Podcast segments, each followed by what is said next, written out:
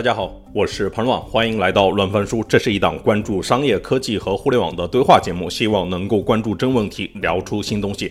本期播客我们关注的产品是语雀，嘉宾是语雀的总负责人玉博和产品负责人靳彤。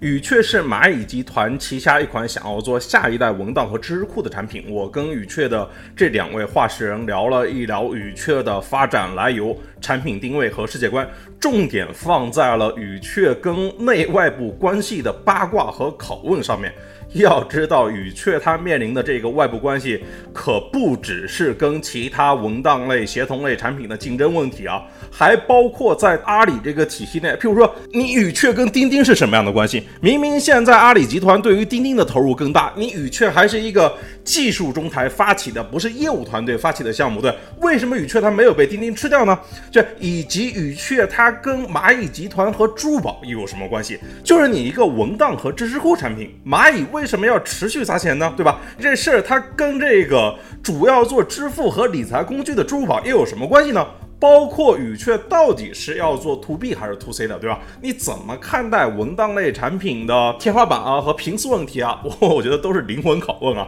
但好在玉博跟静彤两位同学非常坦诚，完全没有回避这些尖锐的问题，聊得非常透彻。推荐从业者。产研的同学，还有想在大厂内部创业的同学，都来关注一下这一次的对话。Hello，要么玉博和静彤，你们二位先给我们介绍一下语雀和自己，要不玉博从你先开始。嗯，好的，我先做个自我介绍，我叫玉博，然后也是是零八年有加入阿里，然后一直在做技术，然后也是最近五六年吧开始做语雀，然后语雀的话是其实是阿里的一个文档云知识库的工具，所以也是最近几年一直在这个领域在做事情，所以更多的话现在的话是一个技术人，同时也是一个产品人，然后也是很开心今天有机会一起来然后聊聊语雀，聊聊文档和知识库的产品。嗯，要不镜彤介绍一下？好，然后大家好，我叫镜彤，然后我的经历呢？挺有趣的，分成三部分。然后第一部分呢，是我是一个平面设计师，传统的平面设计师。如果说更狭窄的去定义的话，其实我是一个书籍的设计师，封面和装帧的设计师。这是第一段经历。第二段经历呢，就是进入了互联网，做互联网的这个交互设计师。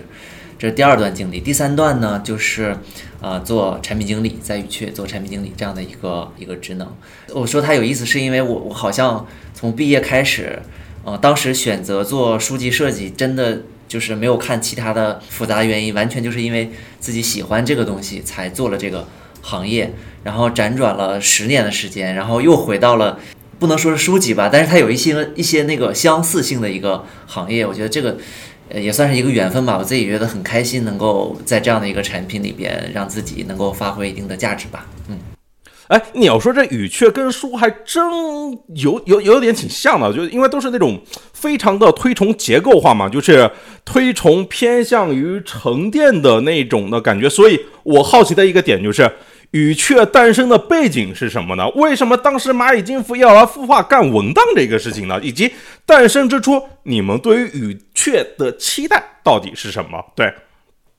嗯，OK，就是简单讲一下语雀的一个背景啊。其实语雀它确实跟书还挺有关系的，因为最早语雀是在一六一七年的时候，当时应该我们在内部是有一个。就是体验技术部是一个技术平台的一个团队，然后我们是有做一个那个内部的赛马机制，然后我们叫策马扬鞭，跟之前淘宝的那种赛马机制比较像，就是鼓励团队内部有同学能够自主的去组队，组队之后的话去做一些自己想做的产品，就是那这是一个就当时的一个一个契机吧。然后这个契机之下的话，然后我们就去在观察，当时在有一个有一块大的背景是金融云，里面有很多。技术文档，那这些文档要去写，同时公司内部有很多团队，其实都是在用 Confluence 和 Wiki，就在搭建很多团队或者部门的很多一些知识管理的一些体系。但当时我们用的 Confluence 和 Wiki 的话，其实整个阿里基本上可能每个团队稍微大一点都会有自己的一套那个那个 Wiki 体系，其实并没有统一。是基于基于这个大背景，然后我们就在想，通过做文档，然后通过一套好的就是更好的一套。那个知识库的一个产品，去把公司内部的 Confluence 跟 Wiki 给它替代掉。对，就这是一六一七年，其实是一个起步期去做。然后它跟书确实很有关系。我们最开始其实是有借鉴业界的一些产品，像谷歌 Docs 啊，像就是我们会也是采用叫做在线文档的结构，就是文档加文件夹的形式去组组组织文档。因为这个在当时从一三一四年在中国其实有很多产品也这么做的。当时语雀的第一版其实更多是一个在线文档的一个产品，但是我们发现这个东西在一六年刚推出来的时候，很多团队其实并不太怎么用，可能只有少部分就是团队在用。然后后来我们是又开始往前迭代，就开始在借鉴说这个知识库究竟我们做知识沉淀应该怎么样，然后就开始借鉴一个书的目录结构，然后就开始。到了语雀的内部孵化的第二个阶段，就把它变成了一个像一本书一样的一个那知识库，更多是提倡一个结构化的把文档给组织起来去做去做呈现。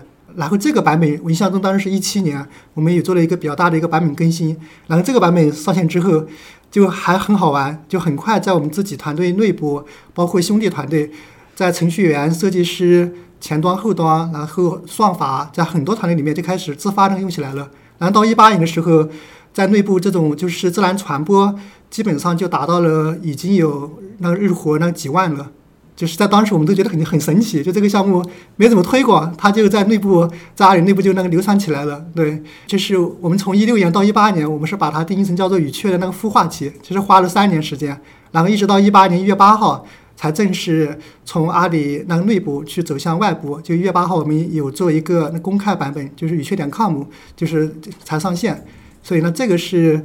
是前期的，就是一个阶段吧。中间很大的确实是跟书很有关系。是我讲一点八卦啊，因为我是一九年来的阿里，然后当时参与这个语雀这这个这个产品的设计，然后那个有两个记忆特别深刻的，第一个是。就是我刚进入语雀的时候，因为语雀是你想写个文档必须在某个知识库里写，然后当我去建这个知识库的时候，会发现这个目录结构嘛，你知道那个时候给我的感觉还挺震撼的，因为没见过。就是你知道互联网，特别是对于交互设计师有一个定义，就是说不要去创新，就是争取用大家熟悉的方式来来做设计，这是最容易被大家学的。我在想，为什么语雀选了一个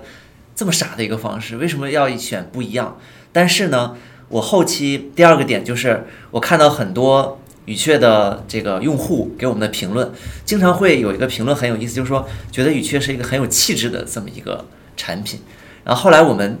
就是分析来分析去，其实它当然有很多的原因，比如说 UI 的颜色呀、布局啊，但是其实里面很大一部分是因为我们在知识库的目录这块的设计，让很多用户跟书产生了共鸣。所以他觉得，哎，语雀这个产品是是不一样的，它很有那种有气质的感觉。所以静彤这个经历就感觉是，你从做书的设计，然后到最后做一个偏向于知识库产品，但它是有书的气质的这种，就是感觉，就是所有无目的的行为都有一个结果在等着啊，就是冥冥之中的这种感受。对，之前不是乔布斯有一个演讲嘛，讲了三个故事，然后最后他落到一个结论，就是那个大概的意思就是说，你过去。呃，人生经历的每一个你以为没有意义的事情，都会对你人生产生巨大的这个意义。我觉得这个，我当时看到这个，我当时就想到那句话，我觉得还挺有意思的。啊，这个这个知语雀的知识库书的这个目录的设计不是我做的，是玉博做的，是我发现了。对对，所以其实它也是一个挺巧妙的。对，就是这个谈到这个，就是就是语雀知识库，它像书一样的设计，这个其实最开始的启发倒确实不来自于书，而是来自于。当时程序员很喜欢的一个开源的社区，那 GitHub 是那来自于这一块。我们发现，其实借鉴在线文档，程序员其实并不太喜欢谷歌 Docs，就是这种偏网盘的这种产品。当然，对那 GitHub，就很多程序员工程师对 GitHub 是天然有好感的。然后整个那 GitHub 的话，它的整个层级结构，包括它当时的就是。在 GitHub 里面，其实叫做那个代码仓库，是里面最核心的一个概念。甚至语雀在早期，我们也不叫知识库，我们叫仓库，就是文档仓库，是这个。这里面刚好解决我一个好奇啊，就是因为就是不管是谷歌文档还是国内 WPS，其实他们努力的方向都是为了去兼容那个 Office，都是为了去兼容 Word 这些东西。但是你你说你的方向其实是更偏向于那个 GitHub 那边，你给我描述一下，就是 GitHub 它是一个什么样的产品，它是一个什么样的精神？因为感觉都是一群工程师在用，然后都觉得它是一个更加开源的社区，就是很多人都在那边共享自己的智慧，对。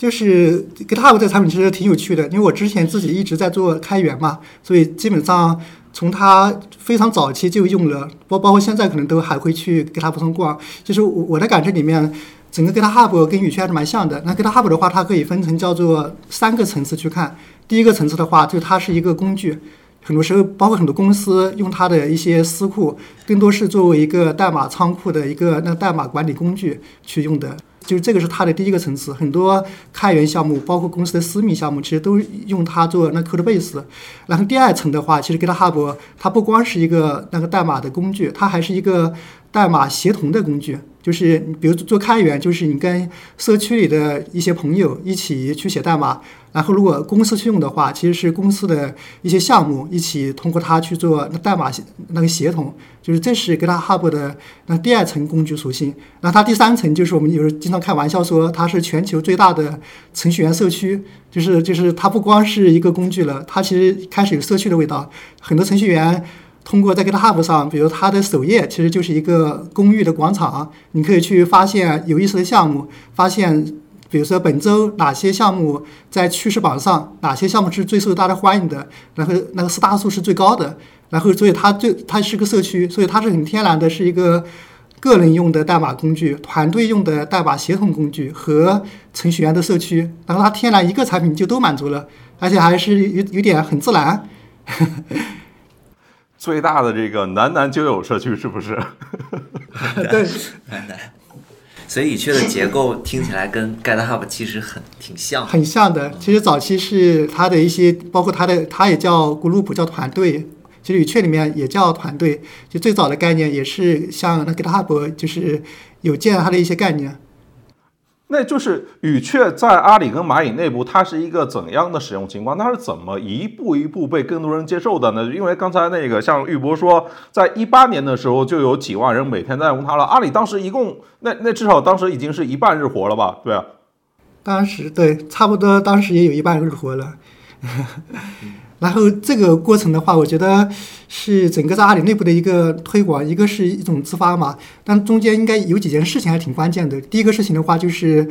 就是我们当时整个语雀，包括现在，其实对那个 Markdown，就是一个程序员喜欢的一一套编辑语法是那个支持的，就是我们在当初。会在语雀上编辑器上会天然支持那个 Markdown 语法，然后这个当时有很多程序员是习惯用各种 Markdown 编辑器去记、去写笔记、写文档，然后发现语雀上居然可以那在线去用这个这个 Markdown 编辑器，然后这个是直接就吸粉了，就是一票那程序员，就他们都会很喜欢 Markdown 编辑器，就是这是一个很大很大的一个因素。对，然后第二个一个因素的话，大家录不起来，我觉得是因为程序员其实是。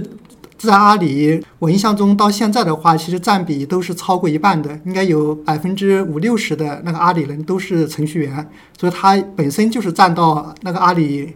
百分之五十以上的就是量，所以当程序员这个群体一旦用起来之后的话，它的扩散效应是很大的。比如说，就是他会有时候会要求 PD 要把 PRD 也写在语雀上，就好好协作，或者他写的一些细分文档，就是他跟项目或者是工作相关的文档，因为程序员他本身就会写在语雀上了，然后会导致他的那上下游，比如说那个下游像那个测试呀，然后像运营呀，然后上游像产产品呀，就是很多相关角色。就是会自然而然的会它扩散开来，就是那这个是是是它第二个因素，就它从技术到设计，然后到产品到运营，就整个链路是因为就是这些角色的工作，他们本身就是有有关联性的，就它会有一个那个网络效应，就这个我觉得是那第二个因素。然后当时第三个因素也是在在中间有有借助一些那个自上而下的方式，就是在当时在内部有很多 confidence 系统。它它都都是叫做我们称之为叫做知识的孤岛，就是每个部门的这些 Confluence Wiki 都是不互通的。但是当时语雀那自发的用户已经有几万了，所以我们当时是会有有一个方式，就会推动整个公司能够把 Confluence 统一迁到语雀，然后这个也是一个，就是整个迁移，就是把老系统迁到语雀上，然后这个是一个很核心的点。基本上是靠那这几点，很快就占到。到现在为止的话，其实语雀在内网已经从几万，现在是稳步在十一万到十二万之间了，就是每天日活。然后是在整个阿里里面是 top 三的，其实仅次于钉钉。你提到钉钉那我就问了，这个就为什么就是语雀是由你们这个技术中台孵化出来的，为什么还没有被其他的？感觉就是更强势的业务团队给收编掉啊，这是你自己提的。对，这个问题我觉得也挺坦然的，因为在内部也也讨论过很多次。同时，我觉得也是一个一个必然吧。就是第一个，我觉得他在技术团队出来，就是因为技术人、程序员占到阿里总员工的一半人数以上，所以就他的主流用户就是技术。反而如果是产品或者业务去做这个产品的话，他们其实不太了解程序员，所以这是一个先发优势，就他就就在这波第一波用户的人群中，所以在技术团队出来是很很正常的。然后这是第一点，然后再牵扯到跟钉钉的一些关系的话，就在当时我因为我们核心还是跟产品定位有些关系，因为在在当时的话，其实我们已经在分析就是整个文档，就是文档这个领域应该怎么去看这件事情。其实我们在一一七年、一八年的时候就在想。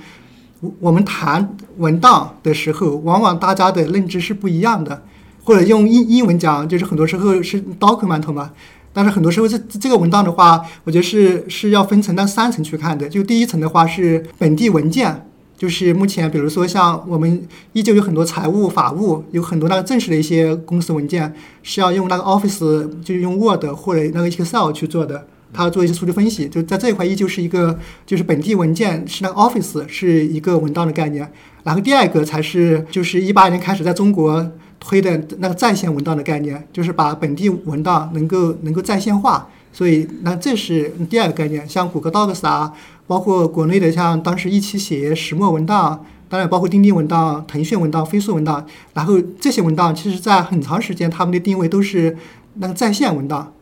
然后在线文档，他们要解的问题，基本问题是有两个。第一个是说，我的本地文件、本地文档如何传到那在线的问题，而且还要求传上去之后能够在线编辑。所以这个是钉钉文档花了很大精力去做的，而且我觉得做的还挺不错的，是在这一块。然后同时才是在想着，除了要兼容那个 Office 文档之外，我还要做就是钉钉文档或者飞书文档，他们那自己的那在线文档，就跟跟那谷歌 Docs 一样。所以他们的一个。一个出发点都是对 Office 文档的兼容性和在线编辑是往这个，但是语雀的话，其实从一开始就是是达到文档的第三个层次，就是一堆文档如何组织，就是如何做知识库。其实在这个时候是语雀从一八年就一七年吧，就已经是比较笃定核心的价值是在在知识库，而不是在那个在线文档。所以基本上你看这三层其实是本地文档、在线文档和在线知识库。那么它其实是这个产品是分层的，就是这个是一个是语雀跟其实语雀跟钉钉是一个协同关系，就在内部基本上是同时用钉钉和语雀，但是钉钉文档更多是一个那个补充关系，就是说要用到一些那 Office Word Excel 的兼容性的问问题，这个时候我们还是会推荐用那钉钉文档，因为它确实在这块是有优势的，所以钉钉文档跟就钉钉跟语雀是一个。就是苹果跟跟橘子的关系都是工具，那钉钉文档是那个补充。OK，哎，那我们聊会语雀啊，就是我我好奇，就是现在语雀是一个多大的一个团队？就因为你们要做这个事情，如果到最后你的同行是 Office，然后是飞书文档，是钉钉文档这种的话，就是别人的团队都是比你多一个零、两个零，我感受是不是这种？你现在是一个什么样的团队状况？然后这种它是否会限制你们，就是实现你们的愿景呢？嗯，就那这个我说一下，这个就是现在语雀团队总共是那六十几人，对，确实跟钉钉文档呀或者跟飞书相比，都是人数远远不够的。就钉钉钉钉应该有个一两千人，很多的。钉钉文档人数应该是一百到那个两百人之间，是这样的。然后飞书的话，就是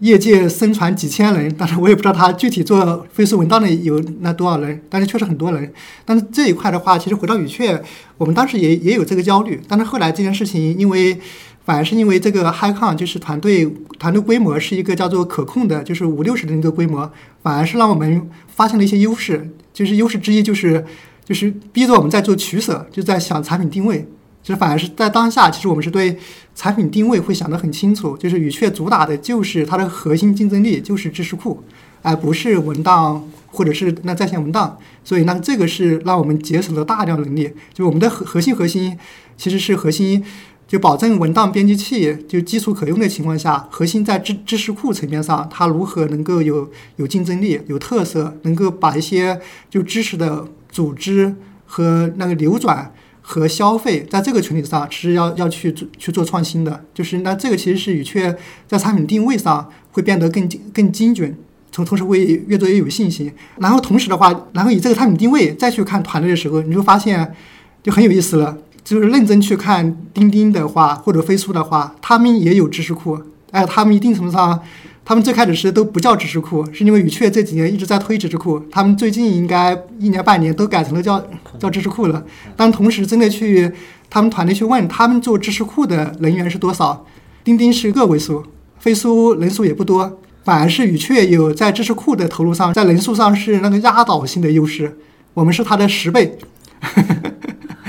对，所以从这个点来看的话。反而是有时候会，我们会有一个很自然的一个结论，就是钉钉文档也好，飞书也好，包括腾讯文档也好，他们在知识库上的投入，因为他们的定位很庞大，反而他们在知识库上的投入，他们会非常的克制，基本上不太敢投入，而且实际情况也就就是也是这样的，甚至他们因为比如说 Office 的兼容性，可能就要耗掉很多人了，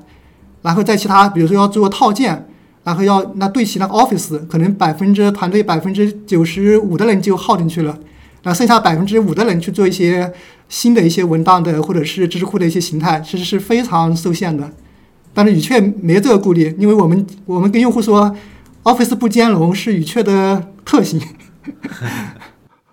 省了很多事儿，应该就是。感觉就是做文档的大部分的精力都是在做那边的，就是性能啊、稳定啊，就是兼容 Office，就基本大部分工作都在这一边。是的，是的。然后同时，语雀这里其实我们对 Office 兼容性，我们是做到了叫做预览。我们发现其实我们更多的用户说，把一个 Office 文件传到语雀，更多后续的一个行为是看，是阅读。所以我们更多在这个层面上就比较取巧了。我们就是也比较取巧啊，我们花了一些黑科技。就使得我们在很多文件，不光是那 Office，包括设计稿，包括很多文件传到语雀上，我们都有一个那个预览，让用户可以看。然后这个其实已经解决了叫做文档在线化的绝大部分需求。刚才那个叛乱就是聊聊起这个竞争的问题嘛，就是呃，从这个人数人数层面去考虑这个竞争的问题。其实我们也经常被问到，比如说我们跟这些大的套件。该如何竞争的问题？那我自己的看法呢是这样的，就是首先就是我们经常会做一些市场的调研，你会发现整个市场的生态是非常非常大的，比我们想象的大。有的时候我们以为在竞争，实际上那个竞争并不存在，只是我当我们把这个产品做好之后，我们作为一个六十人的一个团队，争取合理的利润，能够让自己团队活得好，能给给给用户带来价值，这已经是。很好了，然后再往上说，我们的体量要做到钉钉或者飞书那个那个层次来看，我觉得那是很很之后的事情了。所以在现在，其实我们倒没有特别的去担心跟钉钉的或者说跟飞书的一个竞争关系，我们更关心怎么把产品做好，让我们喜欢语雀的人能够把语雀用好，然后赢取合理的利润。我觉得这是很关键的问题，对我们来说。那我再来挑个事儿啊，这个。就是我看这个你们官网上留的那个扫码加群是企业微信，不是钉钉呀。就你你们内部这个关系真的捋顺了吗？我我是想问这个点。这个其实很简单，就是大概在两年前吧，其实我们确实用的是钉钉来来维护我们整个的这个粉丝的社群，呃，这个用户的社群。然后碰到很很多的反馈，就是说你们有没有微信啊？对吧？因为很多人是不用钉钉，或者他用钉钉，他也是工作，老板让他用钉钉他才用的，它那个使用场景根本跟在语雀上是不一样的。所以其实就是这是一个很很朴素的一个原因，就是呃，基本上市场上大多数人都会有微信，但是不是每个人都有钉钉。那我们在想这个事情呢，还是这个要以用户为中心，把用户作为第一位，然后再看内部关系。其实是从这个这个决定来看，我们最后就是选了这个企业微信这条路。那我们就往这个产品问题不断往下聊，就是因为我看这个。语雀的 slogan 就是你官网上留下 slogan 是用语雀构建你的数字花园。哎，这数字花园是什么意思啊？就是我第一反应，它其实不是笔记啊。你让我说，我可能还觉得是 Web 三之类的东西呢。就是当当然，当年印象笔记也说要做人的第二大佬啊，这种啊。啊，那我先说吧。那数字花园在我看来，它是一个围绕某一个人，或者说围绕某一个主题形成的一个。像花园一样的一个知识集，啊，就是呃，如果说的更更具体一点呢，就是说，一个叫花园，一个叫溪流，这是两个对立的概念。溪流的意思就是，一般来说就是以时间为维度，或者是以推荐算法为维度，以关注为维度形成的一个 feed 流，它是扁平的，是杂乱的，但是它有一个特点，就是它可以让你不停的爽，不停的去看到更多的。分门别类的不同的信息，碎片化的信息，但是它也有很大的好处。比如说新闻这种形式，它更适合溪流这种形式，因为溪流跟今天这个技术发展配合娱娱乐化这两个点结合在一起的时候，你就会发现，它真的让现在整个的主流社会。被溪流所完完整的这个覆盖掉了，就是每个人都在刷抖音，都在都在用这样的一个产品，头条这样的一个一些产品。那其实呢，花园更像是以主题为核心。那比如我举个例子，那天这个看叛乱桌子上有本书，叫张小龙曾经发过的微博吧，我记得是这样的一个东西。那这个东西，那在我看来，它就是一个很好的知识库，然后会成为呃叛乱花园的一部分。那叛乱本身也会做。做这个微博、做博客或者说创业，那每一个事情都是一个领域，它也会成为你这数字花园的一部分。那这些所有的景观汇聚在一起，就是叛乱的数字花园。那这个东西它不是以时间为维度的，是以你整个的知识体系为维度的。我觉得这是数字花园跟刚才我们讲的溪流有很大的一个一个差别啊。这是我对数字花园的一个理解。OK，就金童讲的比较文艺啊。我说一个我的数字花园的理解，其实我觉得最简单的理解就是新一代的专栏博客，其实是这个东西。其实它并不是一个新东西，但它更多层面上的话是说，每个个体它可以构建自己的一个知识体系，然后这个知识体系的一个载体其实就是那数字花园。但它跟传统的那些博客专栏又不一样。就如果你仔细去看的话，现有的博客专栏，比如说很多写博客的，它的博客的主页。其实依旧是一个信息流，它是就是最新文章一般是放在最前面的，它这个信息流，所以更多时候是借专栏这个载体，但是又结合维基百科的一种词条的更有结构化、更有体系化的组织方式，所以它会形成一种新的一种叫做知识更有结构化的一种那个承载方式。其实我们会把把这个东西把它称之为那数字花园。数字花园它更多是说在私密和公开。就是同时去满足的情况下去构建，让个人的知那个知识体系，就既能够不断成长、不断积积累，又能够有一种比较自然的方式，就是把知识库公开出来给别人看。所以更多就是目前数字花园是是这个概念。其实语雀我们做数字花园或者后续数字花园，目前是那个人的数字花园，但是往往前稍微一延拓，就可以变成那多人的数字花园。那那个多人的数字花园的话，它其实就是一个。以文档或者以知识为为载体的开源社区，就它的本质其实是一定程度上跟开源社区并没有太多不一样，然后就变成了是更多是满足的是叫做有一群人能够为了一件大家共同的一个有意义的事情去做，然后语雀为他提供一个工具，提供一个平台，然后这个事情也是自己一直以来我觉得是很想去尝试的，因为很多时候我会觉得在当下这个社会，好多时候。可能经济的发展通过改革开放到这这么多年，可能都脱贫呀、小康了，对吧？更多层面上，后续在这种叫做就是精神消费领域，我是觉得是一个很大的机会。你说这让我想起来那个微信里面，微信里面朋友圈和相册这两个功能，就是其实相册跟朋友圈它是两个产品，只是说做着做着那个相册那个产品就是它其实是相册那个产品是优点就是呃我整理出来的好的东西，然后让别人来看，因为朋友圈只是好友看到的一个跟所有人混在一起的那个时间流嘛，对。对，跟这个确实很像。就当时我看张小龙在分享这一块的时候，也是会想到这一块。但同时，我觉得相册跟朋友圈一定程度上是一个败笔，就是并没有。所以他后来说相册这个产品他做错了，这个功能做错了，所以现在已经就是变回朋友圈了。是是因为就是在可能在手机上相册这个功能，那个手机厂商已经做到非常好了，然后是这种。基于整理的，我说对于大部分用户来说啊，可能这个需求不够强烈了啊。刚才我们提到那个数字花园，我突然想起来前前段时间看我们一个同学做了一个很好的数字数字花园，就是笛卡尔啊，他笛卡尔是个哲学家嘛，他很喜欢笛卡尔，然后他做了一个笛卡尔的数字花园，我才知道笛卡尔其实他也是个气象学家，他是个气象学家，他是个博物学家，对，是个博物学家，然后我我就感觉我对这个人的了解更。丰满，所以如果一个人他如果他能做出来，嗯，数字花园这种感觉，我觉得那个还挺好的，对于整个人的丰富性上来看。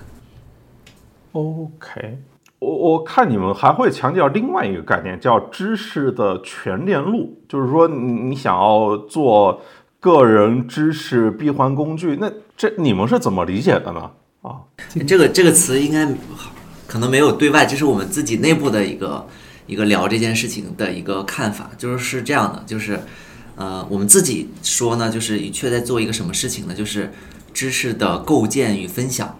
啊，这么一个一个概念。那到底什么叫做知识的构建与分享呢？其实“建”的意思就是创作，然后“构”的意思就是整理，分享呢就是分享。所以我们做的事情，呃，刚才我们提到的全链路其实就是这么几个环节，一个是啊知识的创建。然后整理，然后分享。那为什么说我们要把这整个的这个过程全都做好呢？是因为这里边其实每一步都有很强的相关性，一步做不好，其实整体是做不好的。比如说你写了一个很重要的东西，它如果没有很好的整理，那这个东西它就会消失，因为你不好找嘛。整理的目的不就是为了找嘛？那当你把一些一系列的知识整理好之后，其实很。有一部分人他就会有冲动，希望给社会带来价值，或者说这是人最原始的一个使命的冲动，就是希望自己做的好东西能够被更多人看到。所以这是我们所说的知识的一个全链路。当然，我们在创作这个过程呢，其实我们在产品设计上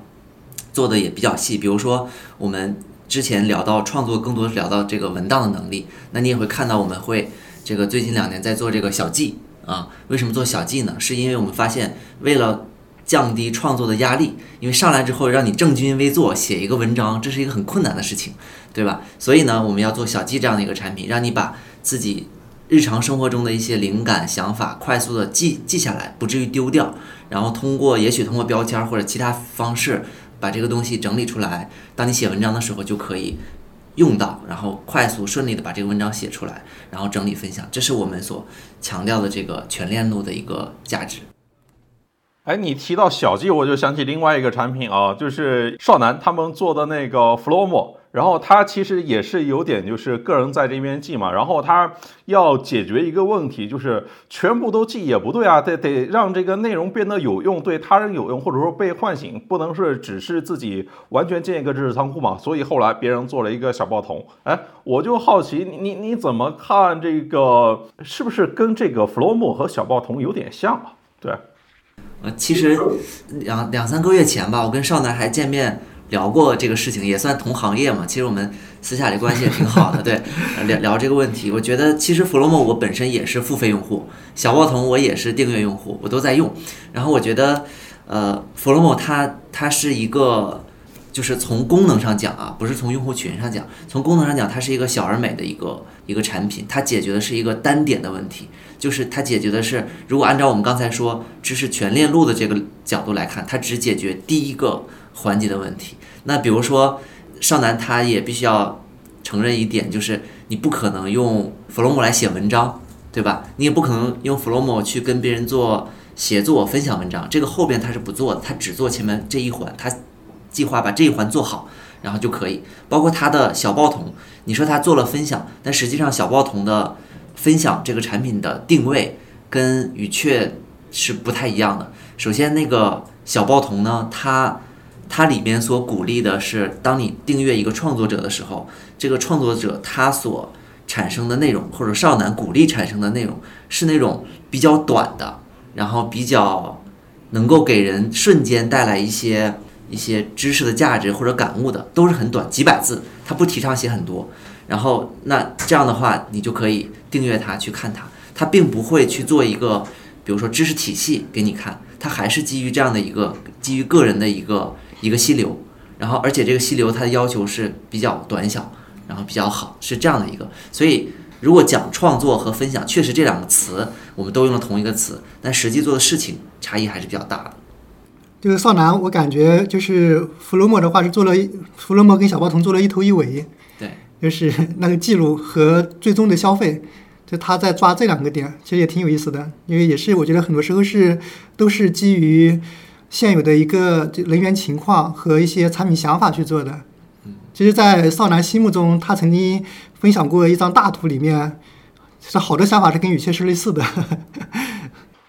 就是刚才就是镜头呃经常提到溪流这个概念，其实 feed 这个词就是溪流的意思，就是缓缓流过。然后，当当然它还有一个意思就是饲料啊，这个。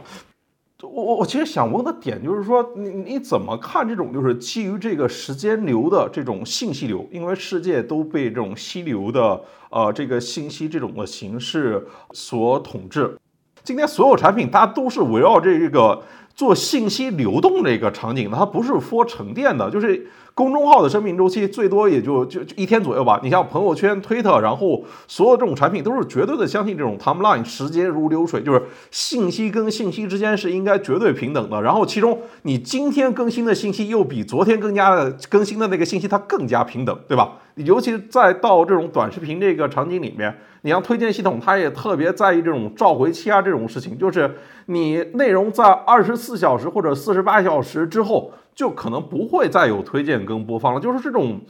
所有人跟内容都都感觉是在喂养这个系统，就是 feed 那个词，就是在变成为这个系统服务的这个燃料。我是说，你你怎么看这种基于这个时间的信息流和基于空间的这种就是更偏框架性的知识？对，为什么？对，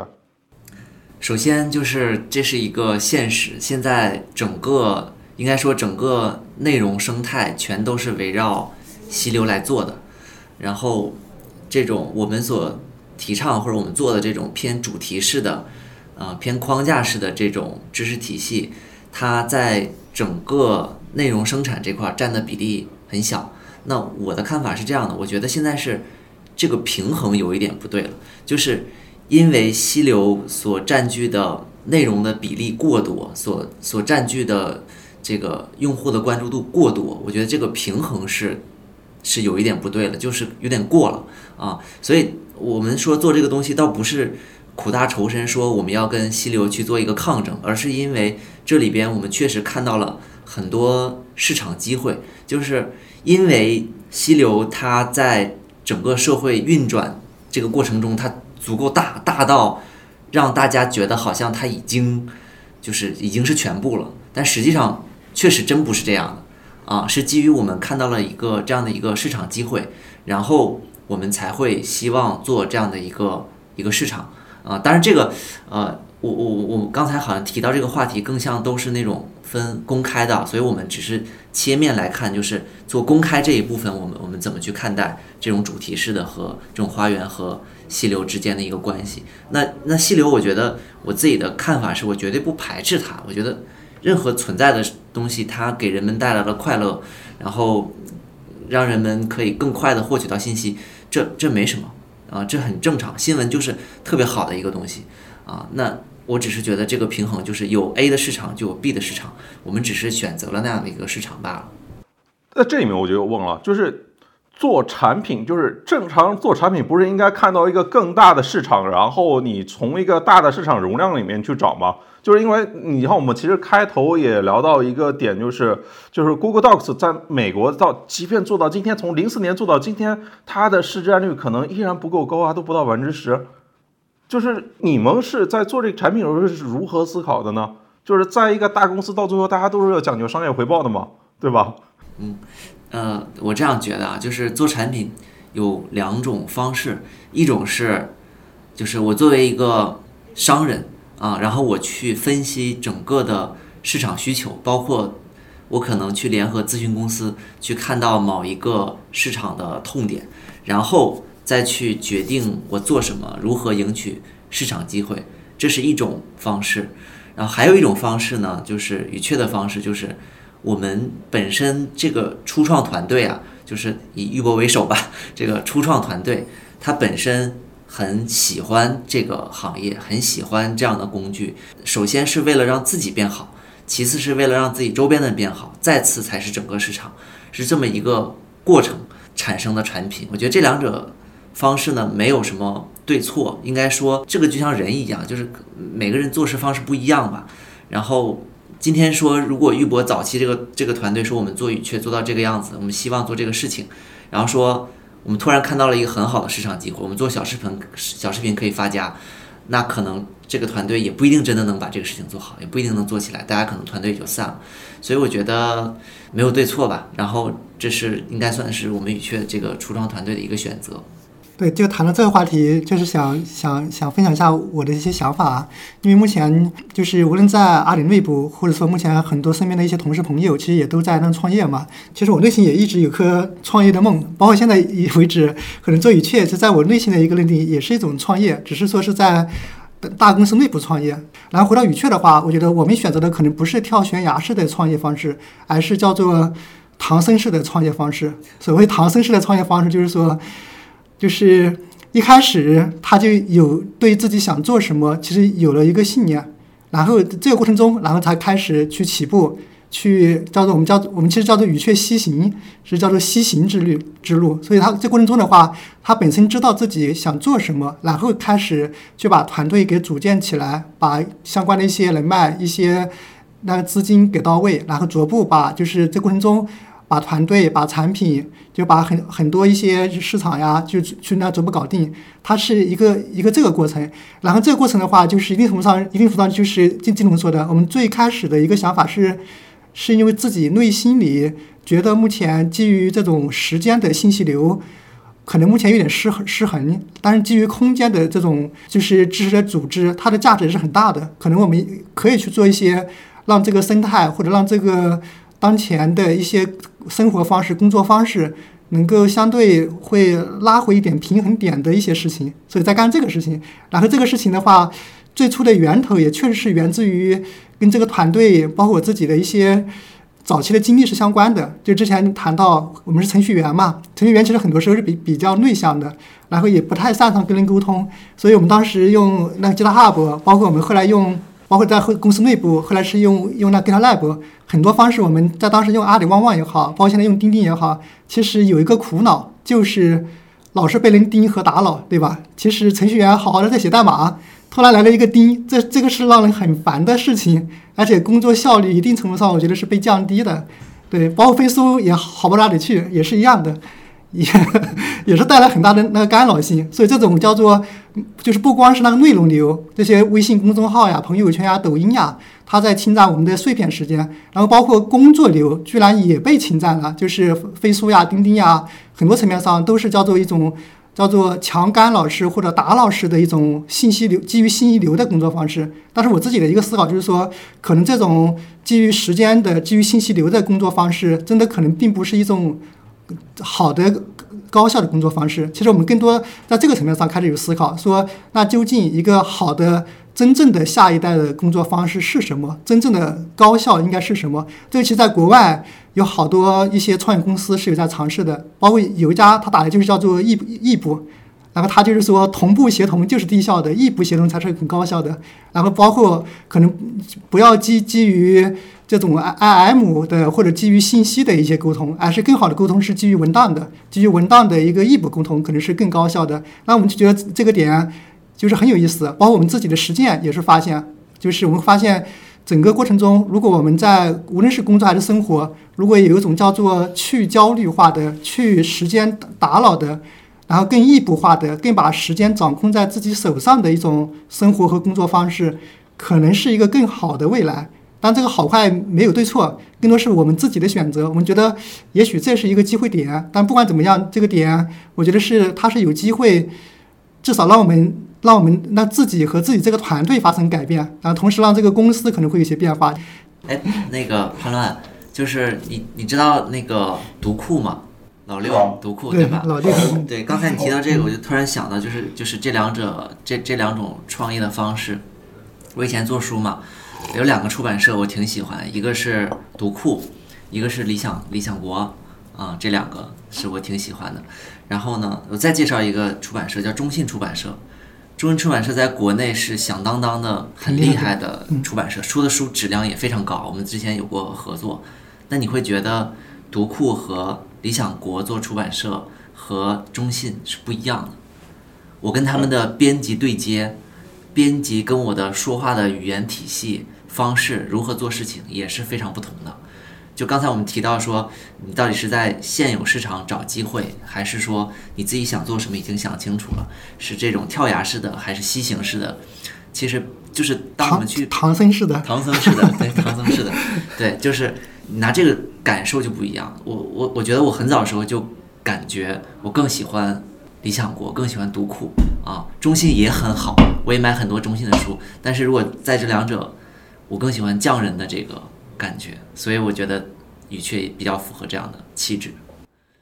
所以就是大家就是在小红书里面，就包括我自己使用，就是大家看看语雀的界面，都能够感受到这是一个气质上很不一样的产品，甚至是很不那个阿里、很不蚂蚁的产品啊，这个。但是你你说到这个，刚才玉博提到唐僧提到西行这个概念，我我倒是想到一个事情啊，就是唐僧他这个西天取经啊，他其实是先上路再有同行者，对吧？就是你你自己先有一个宏愿，但是先得有一个宏愿，就是我要去西天取经。然后像是白龙马、孙悟空、猪八戒、沙和尚都是在路上遇到的，同时呢，他还得有这个他的玉帝哥哥。给他的通关文牒，给他的赞助，对，所以，我我想问的点啊，就是说，这种在大公司内部做创新、做创业，它如果跟外部创业相较的话，它有什么不一样呢？或者说，在内部创业，其实成功率并不高哦，就是它它难在什么地方呢？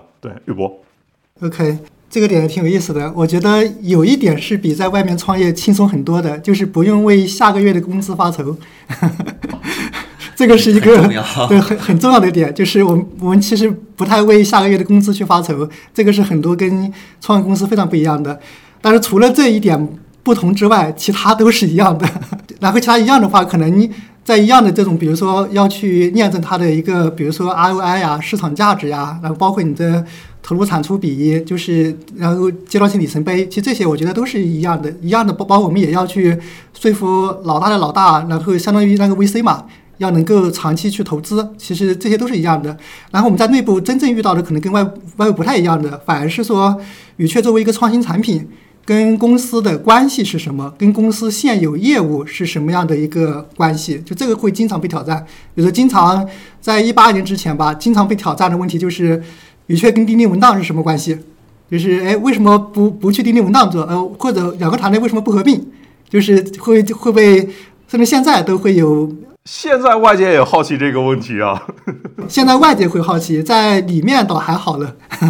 对，但是目前外界更多是好奇，是因为因为语雀它是一个比较慢的产品，就很多时候语雀是什么，很多用户可能不太了解，只只是因为语雀有文档，然后小米钉钉文档，然后都是来自于那大阿里，所以会有一个叫做一个一个就以为是同一类产品，就是就就是就是这个。所以钉钉文档和语雀的话。说说实在，到现在为止的话，在那个内部的一些这块的质疑声音已经小了很多，就基本上都能够说清楚了。而且这过程中，其实我们也曾经尝试过想两方面一起合力，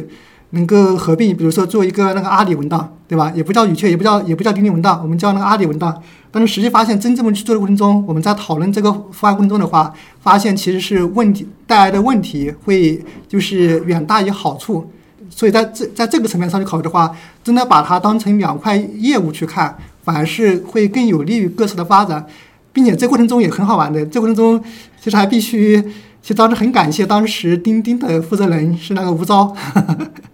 其实对吴钊其实还其实很，其实 其实我觉得他是语雀的贵人，因为在他对在他的眼里就。其实他一方面可能会会比较想把围绕钉钉去做很多事情嘛，但是因为他整个做钉钉的过程也是一个内部创业的过程，他是懂得里面的艰辛，所以他当时有我印象中很深刻的一句话，当时吴钊吴钊找到我的时候，对他会说：“啊，玉波你们做语雀太不容易了，你们都要好好做，坚持做。” 对你就会发现，其实很多时候那外面的一些一些声音跟里面的实际情况是两回事情。一定程度上，就是语雀跟钉钉，很多时候只是那个大小不一样，就它已经达到了一个规模比较不错的阶段，语雀可能还处于钉钉的那个早期阶段，就可能有一个其实反，但是这个整整个经历过程都是挺难的，反而是能够彼此体谅，所以呢，这个是也挺有意思的，就包括现在那个像那步穷也是一样的，像那个那步穷就经常遇到我的时候就会说，哎，就说玉博宇雀，就是你赶快上钉钉呀，我帮你推一把。对，就他他是很希望说语雀能够作为一个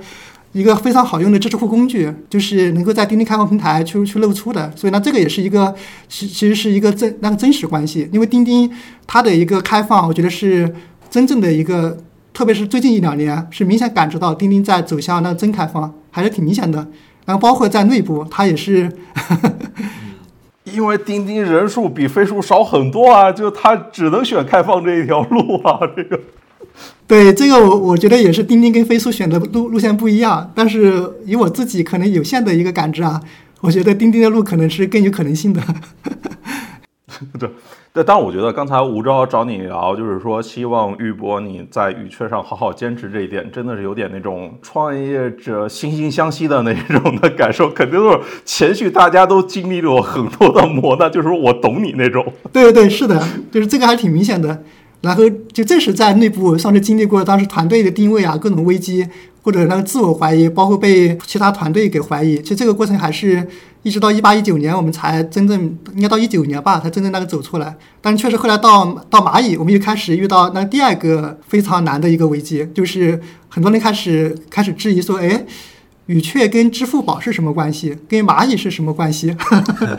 然后甚至我们自己有时候都有时候在早期的时候都有点觉得，哎，好像是个问题。但同时后来这个问题的话，也是经过可能一直到去年吧，我们才真正把这个问题从自己内心，包括从公司的定位层面上，就把这个问题给那个彻底解掉。然后这个解掉也很简单，其实很多时候我们回过头看支付宝的整个发展就很有很有趣了。可能在很多媒体里面。依旧谈到支付宝，就是说这是支付工具，对吧？或者再或者再往前一点，觉得它是一个理财工具，跟金融相关。可能很多时候评价就会到支付加金融，就就这两个定位了。但同时，我觉得支付宝比较厉害一点，就是说它自己其实从来没有停下脚步。就它真正在做的是说，目前的定位其实是数字生活的开放平台，就它真正在做叫做生活服务，就是就是在做这一块。而且在过往几年的话。就是除了支付和金融的心智，它确确实实在，比如说在公益这一块，其实已经有了心智，公益和绿色。比如说蚂蚁森林、那蚂蚁庄园，就是好多好多用户，上千万、上亿的用户，其实在用这两个产品。就他上支付宝已经不不是为了支付，也不是为为了理财，而是为了去收能量，对吧？去种树，是为了让公益。然后这个心智其实已经起来了。然后同样的，我们我们再往前看的过程中的话，其实发现支付宝其实很早期我们就有做了。生生活服务就是比如说缴水电煤，包括现在很多市民中心去办一个证，其实都是通过支付宝点开市民中心，在线上办理是非常方便的。然后其实基本上这个心智我们称之为叫做办事，那个办事的心智，就上支付宝可以办很多之前要跑线下的事情，现在在支付宝上就可以线上去办事，就是这个是一个很强的心智。所以你会发现，其实支付宝的心智，支付金融。其实也只占到百分之五十了，因为还有比如说像公益啊，然后像办事呀，还有好多就是很丰富的一些那个生活服务。然后这个时候就很好玩了，以这个角度去看，你发现语雀其实跟支付宝挺搭的。所谓搭，就它的搭头就在于说，就是语雀其实跟前面这几个心智都不搭，所以语雀很搭，就它有机会去拓展支付宝的心智。比如说后续，也许到了可能几年以后，也许比如说记笔记上支付宝，就跟现在做公益上上支付宝是一样。但但实际上，最开始蚂蚁森林出来的时候，也一样有受到很多质疑，说你做公益或者蚂蚁森林跟支付宝是什么关系，也一样会被人质疑。但是现在，当它就是经历过这个阶段之后，其实就不会有人去那去那质疑了。所以我觉得很多时候要叫做一个时间。所以更多层面上，就是语雀就是目前也是因为从这个想法上定位去想的话，就是我们发现其实其实现在语雀是在公司层面上其实有两个定位。就第一个话。它就是目前蚂蚁和阿里在那个内部的一个文档和知识库的平台，就是那这个是一个，就是已经是一个事实层面的东东西，就是要把那内网的员工同学在文档知识库的需求好好给他，就是给他满足，就是这是一个那基本盘。但但同时，我们从一九年。就开始做那商业化嘛，就是语雀已经那对外了。那同时，同时今年其实我们也有了支支付宝的那个小程序。就更多更多结合的话，就是说目前整个那个蚂蚁是还有一块那大的一个战略方向是那个科技，就整个那个科技化这一块，就包括我们做区块链做很多方向，其实都是整个蚂蚁的那个科技的一个战略。然后语雀是有有机会说，在这个科技战略里面，然后去做出一种叫做新一代的。文档和和知识库的一个工具，然后这个工具是可以结合支付宝，让支付宝的心智或者让支付宝的那个工具心智可以得到它拓展，所以也是基于这个思考，也是在去年，其实语雀已经在蚂蚁内部是其实已经是一个那独立事业部了。哇。呃，其其实我完全可以理解玉博这就是这个提法，就是因为你如果真的让我看的话，我也觉得支付宝它应该是一个更偏向于互联网的工具，只是说它那个支付，然后它的金融属性它有些强，但是它再强，它其实也只是支付宝里面的一个 ISV，只是说它比较大而已，就其他的肯定还有更多的呃可能性和方向都需要去拓展。是的，就有时候我会觉得从那个技术人的视角来看的话，其实。叫做那阿里云是那个技术圈的 SaaS 平台，然后但是支付宝其实是生活界的 SaaS 平台，是这个东西。对，我们在支付宝里其实也有语雀小记的小程序。嗯嗯，OK，就是呃，那那我们就是要做下一代的文档跟知识库，是吧？那我们聊这个，就是聊聊文档，聊聊知识库，这个就是。啊，我看到就是我在搜索的过程中，准备博客的搜索过程中啊，发现就是语雀跟飞书呈现了一个共同的特点，就是有许多离职员工都在安利使用。都觉得这个产品都还不错，对不对？但是那个飞书得用不同的账号，语雀可能他自己自己的账号还可以。对，然后另外的就是，好像很多用户都会提到一个点，就是说你们的这个编辑跟创作体验还不错，就是这个点它是从何而来的？就是这个口碑。嗯，刚才你提到那个飞书和语雀的那个离职员工都挺喜欢，其实确实是这样的，特别有意思，就是。阿里这边离职去，有同学去了那个字节，然后就会在字节内网发说：“你看语雀做的多棒，这个我们飞书太差了。”然后他们的人过来也是一样。我觉得这个可能确实是有一些习惯性的差异。然后我们提到语雀编辑器强大的问题，我觉得啊，我我可能会从这个角度来说，就是首先呢，我们还是有一个定位的。啊，这不能算定位，有一个初期的一个初始的用户群吧，就是程序员。之前我们提到的，所以说，嗯，并不是每一个文档工具都会支持 Markdown 这样的格式，但语雀是支持的。这个会给很多程序员会带来很多的好感。那其实围绕程序员这个群体，这里边的就是所谓的强大，我们也做了很多其他的功能，比如说画板这样的产品。那画板呢？哪怕在钉钉和飞书，其实他们用的都是一个开源的一个，应该叫招 I O 对吧？这么一个开源的一个格式来做。那语雀是非常非常少业界自研的，其实我们花了很大的精力。为啥要干这个事情呢？其实很大原因就是我们希望，比如说程序员在画架构图，然后在做自己这个以图形的方式来组织自己内容关系的时候，有这么一个更可控、更好的一个体验。那其实这里边我们花了很大的精力做这个这个事情，就是是有很多类似这样点点滴滴的点做的比较不错，所以会给人会给这个用户语雀整个编辑器比较强大能力的这个感觉。啊，再比如说，我们会在文档里边能够插数据表，当然这个呢也有很多文档在做，但我们其实在里边还是做了很多不一样的体验，然后也有它强大的地方。所以我觉得可能是有这样的一个口碑的一个原因，还有就是当我们提到语雀编辑器的时候，其实我我的理解啊，就是我们我们的编辑器的整个的交互设计是偏向于平衡的。那什么叫平衡呢？就是极左一方，比如说以 Word 为代表，它会有一个非常复杂的一个工具栏在最上边，三四层还能切换。那最右边可能就是以 Notion 为代表的这种什么都没有。它的学习成本很高，因为你你甚甚至上来你都不知道怎么去切换自己的标题大小。那我们其实找到了一个中间的平衡点，就是让大多数人可以用，但是呢，整个画面也比较简洁。啊，其实我理解的编辑器，一方面就是我们有很多强大的功能，另外一方面就是我们在交互体验上，嗯，做的比较细致，然后才会让大家有这样的一个感受。对交互体验完全扔啊，就是你的设计风格的确非常不一样，然后用户这也是就是即便是阿里离职的同学依然会推荐使用语雀的原因吧。但是你刚才提到像是画板这种的功能，它真的会有很多人用吗？我之前跟印象笔记的同学沟通的时候，他说就是在印象笔记里面，就是他们后期做的那些功能啊，可能就是百分之九十五以上的用户都不可能用的呀，就是百分之九十九的用户只用百分之五的功能。对，那你这个把不常用的功能花那么多精力去做生，你你你图啥呢？这个，这个其实，在做产品的时候，我自己也掉入过这个误区，就是我是希望每一个产品经理，你做这东西到底有多少人用，是吧？用的人少，那你怎么能说你的价值呢？其实我自己也也掉入过这个误区。那后来我们发现了一个现象，就是有一些通用的，但是也许比较呃没那么大众的一些功能。那这些功能其实是用一个词来说，就是它是发烧友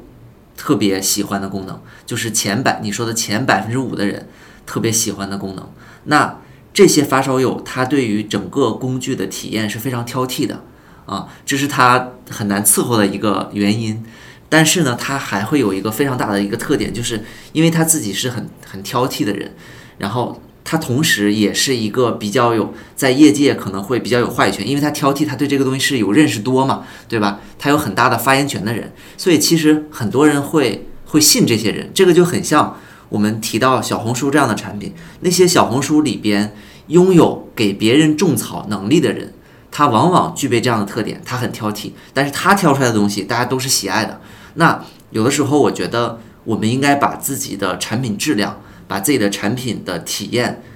对标到这样的人，提到这样的一个层次来去做整个产品的设计，这样的话，你跟高手去去去对决，跟高手去切磋，那你才会把自己的武功真的提高，从而让大多数的产品都会就是看到你的用心，看到这些啊喜欢你产品的人的推荐是非常的好的，然后就会获得这一部分人的。啊，芳心，然后最后就会使用语雀，这是我我在想为什么我在为这些人做设计的一个原因。这个点我那个补充一下，就是整个文档编辑器，其实，在就是整个语雀的编辑器的话，确实在阿里内网，包括目前在公网，其实都是还是比较受好评的。然后这个点，我觉得除了刚才金童说的这个点之外的话，还有一个很大的因素，就是目前语雀选择的一个做法是完全自研，就包括我们做画板、做流程图。就做里面的很多能力，除了引入的第三方卡片之外，基本上那个主体功能是全部那自研的。然后这个自研会带来一个什么好处？就是我们可以真的把一些体验去做到比较紧密结合，就让它看起来是一个一个编辑器。比比如说我打个比方，肯定要说飞书的飞书的坏话了。飞书文档我觉得确实有一个点，其实我们之前有跟朋友在聊过程中，大家会有个体感，觉得飞书文档是个缝合怪。其实目前有，其实 Evernote 有很多地方，比如说他们一些地方会基于一些开源的一些方式去做，但是很多时候你会发现那种看起来功能很强大，但是感觉是那个堆在一起的，然后这种体感，你真的去就是深度去用的过程中，其实那种叫做无缝衔接感是比较欠缺的。你经常会觉得好像功能都有，但是好像是那堆在一起的，它并不是像一体化的。然后这个也是国外有个产品叫 Notion，其实我觉得那个 Notion 除了理念先进之外，它的一个核心理念是那 All in One。它本质上那个那个 All in One 是希望说，让用户在写一篇文档的时候，中间可能要插入表格，可能要插入其他的一些格式，它可以整整体一体化去去完成，就整个过程是不会被打扰的。它可以在整个创作过程中处于那个心流状态。就那这个是其实是一个。还是挺重要的，就是一个点。然后回到语雀，语雀里面，当然我们现在的整体编辑体验，如果跟 Notion 相比的话，我觉得还是有一定的差距。我们其实，当然我们也不会走它的路，因为它的方式是门槛挺高，就是未必适合中国用户。就是我们一定程度上是说会借鉴这些。就是在定义下一代文档，它一定要有一些那个代际感的一些理念，比如说那那个 block，比如说像那 all in one，就是在这种理念借鉴的基础之上，可能要做出中国特色。哎，就是你语雀想要做这个新一代的笔记跟知识库嘛？那这是一个什么样的产品定位？因为它它对应的是一个什么样的人群呢？就是都有哪些人出于什么样的原因来用你？OK。这个问题确实是在我们内部也讨论很多，然后在当下的话，其实我们的一个答案或目前的一个想法的话，就是语雀还是会回到一个工具定位，就是我们就语雀它最基础盘最基本的一个定位，它就是一个文档与知识库工具，就是那这个是一个最基本的定位。然后在这个定位的基基础之上，我们的用户人群现阶段来看，其实是分成两波，一波是个人用户，就是常说会 to C 用户。那个人用户的话，目前其实核心的场景就是。个人用它去做个人的知识管理，做知识分享，包括刚刚谈到的那知识花园，会来到这一块去作为一个核心场景去做。然后它其实核心作为那个人用户的一个场景，其实核心我们的一个目标是希望它能够真正变成他手机上，当他想起要记事、记笔记的时候，然后他就能够就是首先打开的一个软件，就是一定程度上它的一个很大的一个。竞争对象其实是并不是什么各种印象笔记之类的，而是说目前我们希望跟手机自带的备忘录和记事本去做对焦，所以呢，这个是一个大场景。这个场景其实目前我们还处起于处起步期，还挺有意思的。然后第二个场景的话，也是在阿里内部。整个使用过程中的话，其实很多阿里内部的团队其实有在用用语雀，然后这个我们的一个研拓就发现，其实很多目前公网的一些互联网的企业组织，就他们对语雀还是就天然的会比较就比较喜欢，所以那这是我们的第二波用户，就是目前就是小微企业组织，这个小微企业组织的话，可以是几个人，也可以是那几百个人，就是基本上。但一般会在一千人以下，就是以这种一个小小微企业组织是目前语雀的是那第二波用户，就他们的核心用法是目前在语雀上会开一个语雀空间，然后在语雀语雀空间里面是核心场景是两块，一个是说做团队的知识沉淀，比如说新人指南，包括一些公告，就是一些。企业的一些就是一些那培训，会把那个这些东西会作为一个通过公开团队、通过公共区的方式，能够让那个所有人都能看见。就是这是做企业团队的知识沉淀。然后还有第二个场景是在做很多团队是用知识库在做我们叫做工作协同。呃，更多的话其实是偏那个项目协同。就是就是就像我有时候开玩笑说，其实，在阿里内部叫做最大的项目管理工具，其实并不是。T B 啊，或者是很多那个专业的一些项目工具，而是语雀。我们我们发现很多很多项目立项，它可能未必会先去某个项管平台上去做，而是会先在语雀上去建一个知识库，然后把相关的一些东西给安排好。包括很多时候可能会建表格，通过数据表的方式去安排那个进度，去看各个时间节点。所以呢，这个也是一个很有趣的场景。所以呢，这个是叫做用作团队的工作协同。所以。整个来说，目前语雀的用户群体是一波是那个人用户，一波是小微企业组织用户。OK，个人用户、小微企业主用户，包括你官网上提到的，就是说语雀是要为每一个人、每一个团队提供优秀的文档和知识库工具。所以你到底是做 To B 还是做 To C 啊？嗯，这也是一个很好的问题。然后这个 To B To C 的问题也是挺有趣的。曾经我们。也在研究业界究竟把文档类的产品归在哪一类，然后就很好玩。我们发现，无论是那个高通的报告，还是国内的那个案例分析，在这些一些商业分析里面，发现文档都是处于 to C 和 to B 之间，就是它并没有完全把它放在哪个领域。然后当时我们在想，哎，这是怎么回事？然后但但是基于这个的话，我们后续的一个想法是，就真正回到就是我们说，目前语雀是一个那个 SaaS 产品，然后 SaaS 本质上从互联网的发展来看，也是那个软件的一种形态，所以它归根结底是一个那个软件，是一个那 software。所以回到那个软件的形态的话，然后软件的本质，我自己的理解的话，其实是工具，所以会回到它这个工具，然后回到工具，然后以这个角度再去看语雀。to B I to C 的时候，我们就有时候会看同行的一些，就是同领域的一些工具，他们怎么定位？比如说像微软的那个 Office，它是 to C I to B，好像也挺难回答。然后再回到比如说像 Photoshop，Photoshop 是一个 to C I to B 的，好像一般不会这么分类。还有 Sketch、Figma，然后包括那个 Notion 也是一样的，你就发现它就是工具，甚至工具这个属性。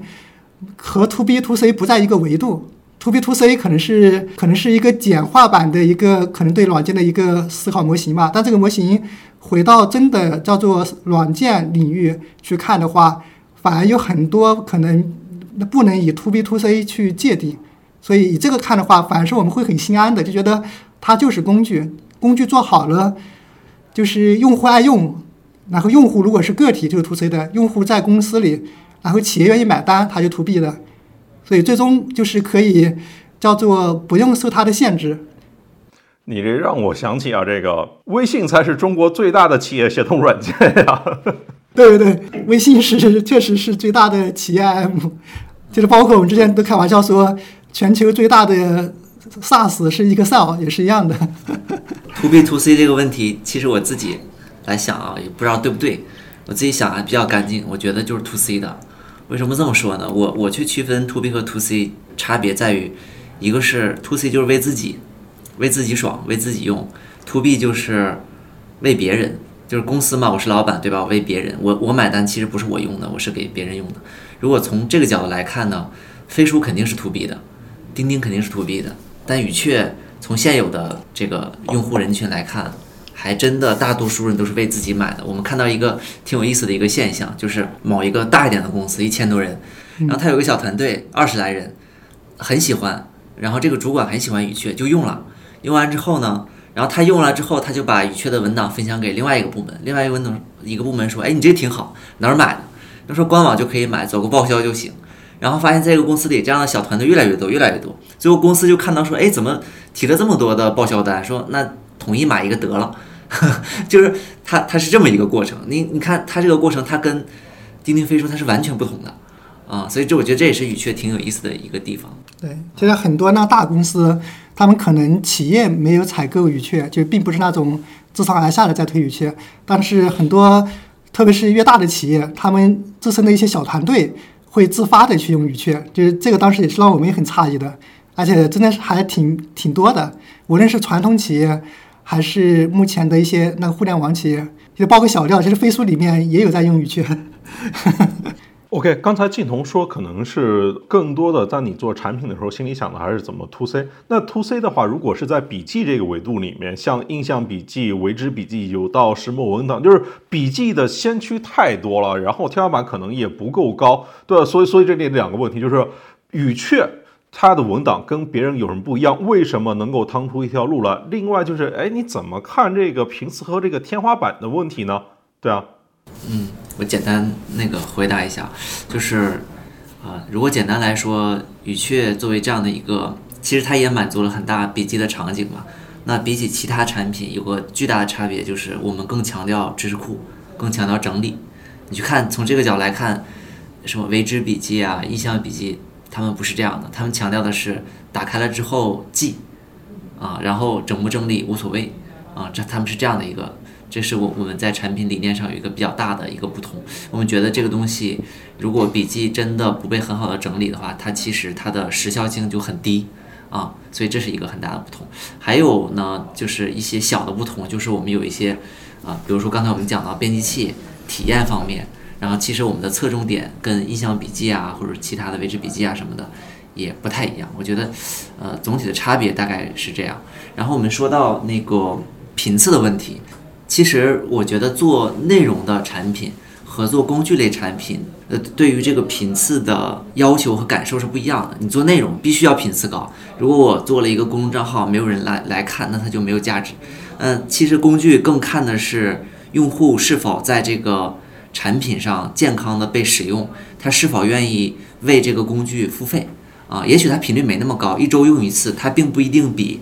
一天用一次的人更更不好。对他只要付费在健康的使用，这个对我们来说是非常关键的。所以对于我们这个产品来看，我会比较注重那个付费率，比较注重用户的使用感受和体验。然后频次就会作为一个观测指标，我不会去为这个事情做任何事情，啊，大概是这样。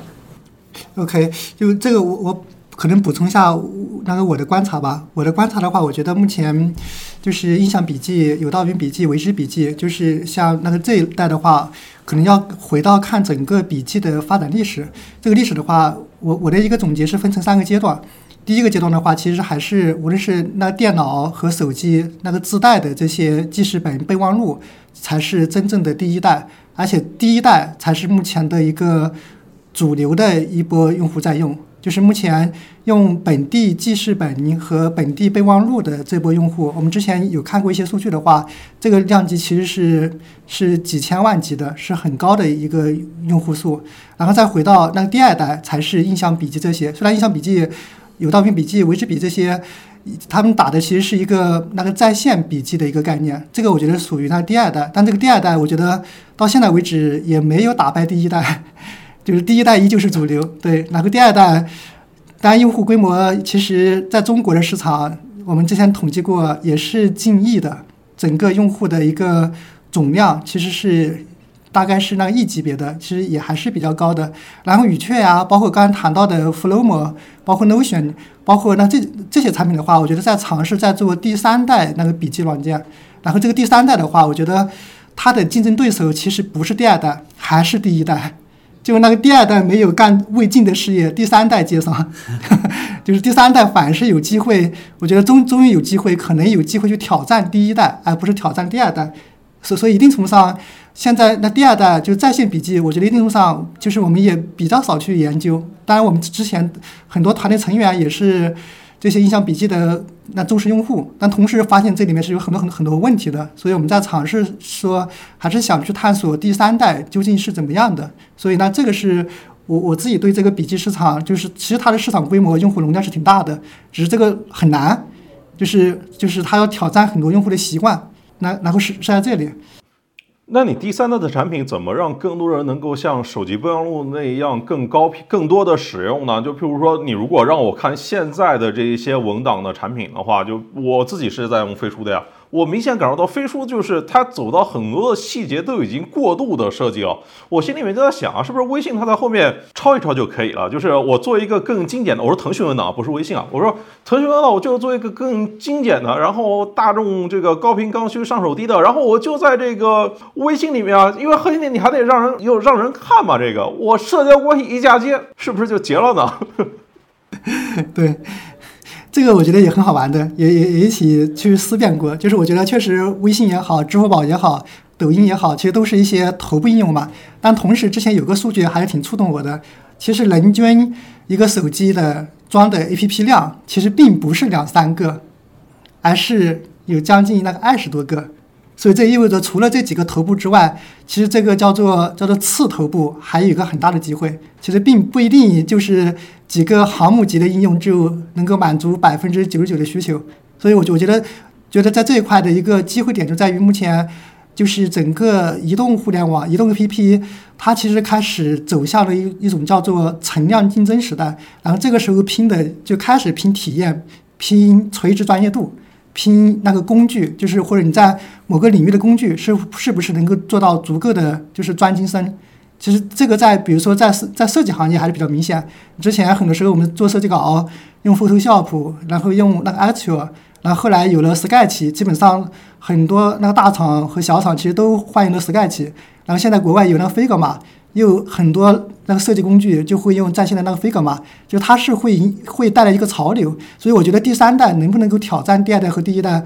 一个核心是它能不能够去推动一些趋势、一些潮流，让它那变成一个趋势。如果这个趋势现在来看，我觉得是能明显能看到，无论国内国外，这个趋势小趋势已已经在逐步形成，只是这个小趋势要变成一个中趋势、大趋势需要时间。哎，那你感知到的这个新的技术潮流、产品思想这个趋势，它具体是什么呢？有一个，我觉得就是一个叫做垂直领域，其实会更有机会了。就是比如说那种真正那个 all in one 的，什么都做的，我觉得很多时候人再多，他都很难真正把某个垂直领域给做透、给做好。就是所以在那工具领域，我觉得也是一样的。比如说像像海外有个产品叫那 Craft。其实是整体体验上是非常那个优秀的，就就真正它会先在小圈子里面流行，然后逐步其实有很多，就是因为我知道的一些一些数据的话，其实它基本上在海外很多地方，很多用户就把它当成了记那个记事本了，它逐步已经有这种趋势存在，只是在中国这种就是真正愿意叫做聚焦某一个垂直领域，比如就做笔记或者就做知识库，然后把它聚焦去做深做透的。这种创业公司还太少太少了。刚才玉博讲到那个第一代、第二代、第三代，我就想到了一个例子，比如说今天我们提备忘录，备忘录现在可能所有有记录需求的人量很大，那其中百分之七十的人都会用备忘录来解决问题。它能解决的问题很简单，就是图片、文字，最多再加一个涂鸦，大概就是这样了，对吧？但是你知道？所谓的第三代，其实它的创造能力是非常强的。比如说，我们有什么画板，要有数据表，怎么怎么样，就是这么多的功能，它备忘录永远都不可能做，因为它要保证它功能是那个简洁的。它作为一个默认的一个一个工具在这里。那我们做了这么多的新功能，是说未来只有百分之五的人会做吗？我觉得它这个量是会逐逐步变大。这个跟人的创造力的提升是有关系的。我最近自己就有很大的一个体会，比如说我家在装修的时候，我非常需要给我们做橱柜的那个厂家告诉他我的这个柜子应该设计成什么样子。然后我用自己的电脑突然打开之后，发现我竟然没有装 Photoshop，然后一时间会想，哎，宇雀不就能干这个事情？我不就是干这个的吗？然后发现整个过程大概也就是三五分钟，这个事情就解决了。所以我的创造力是需要的，是在那里的。只不过由于过去市场没有给人们更多的声音，说其实现在文档已经变得很厉害了，你可以做了，只是这个准备还需要一个时间。但我觉得那个是一定会来临的，大家一定会在，比如说在三年和五年后，每个人都会需要文档里插入画板，都会需要。通过数据表来分组来管理自己的什么账本或者是其他的东西，那我觉得我们只是在踩着这个时间点往前做就好了。我觉得跟你们聊，就是呃，就感觉很像是在跟 B 站和小红书的朋友在聊的那种感受。其实大家都在赌一个事情，就是未来的年轻人他们的审美会越来越好，大家的要求会更高，大家会越来越有文化和技能，就是大家都需要更好的东西。可能现在是中国只有百分之四的人读过大学，百分之九十以上的用户都还在使用 Word，但是未来大家肯定是越来越多的会需要有专业的、有自己审美和世界观的产品。呃，OK，我来总结一下，就是今天大概聊了三个方面。第一个是在团队侧，宇雀是怎么在一个大公司内部去做一个创新产品，对吧？然后和存活下来，尤其是它这个发起方是一个技术中台哦。然后就是在这个产品层面，就是我们聊了聊宇雀的世界观是怎么样的，就是为什么要干这个产品啊？想要去解决什么样的问题啊？对于宇雀的定位是什么？因为宇雀它不是一个娱乐消遣类的产品嘛，它是一个想要基于这个空间来做知识结构化的一个产品，就是感。觉哎，有点这个逆时代潮流而动啊。最后就是至于市场侧的话，玉博和静彤其实也分享了他们怎么去定义目标用户市场规模的事情。宇雀现在最大的竞争对手其实是手机备忘录。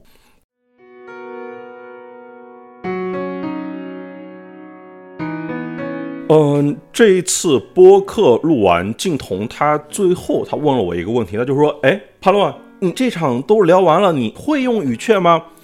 我我说会啊，其实我两年前就研究过语趣了，因为我一直想干一个事情，就是我想做一个商业档案库，就是把市面上的所有的关于一家公司啊、某个产品啊，或者说某个人物的有价值的材料都给汇聚到一起。就其实我认为啊，就是我自己最擅长的不是写文章，而是做这个信息的整理，就是特别擅长挖坟。就譬如说我对于张小龙和张一鸣的材料掌握，肯定是要高。超过这个市场上百分之九十九的人，这一点我非常自信。就是我收集了这么多的材料，我也一直在想，我的材料库它应该以一个什么样的合理的形式来做呈现。我觉得其实是我和宇轩都可以看能不能把这个事情往前推一步啊，因为我觉得这个事情做出来对行业还是会非常有价值的。OK，今天就先聊到这边，大家可以订阅、点赞、评论、分享。如果还有什么想听我说的，欢迎在评论区互动留言。我们下期见。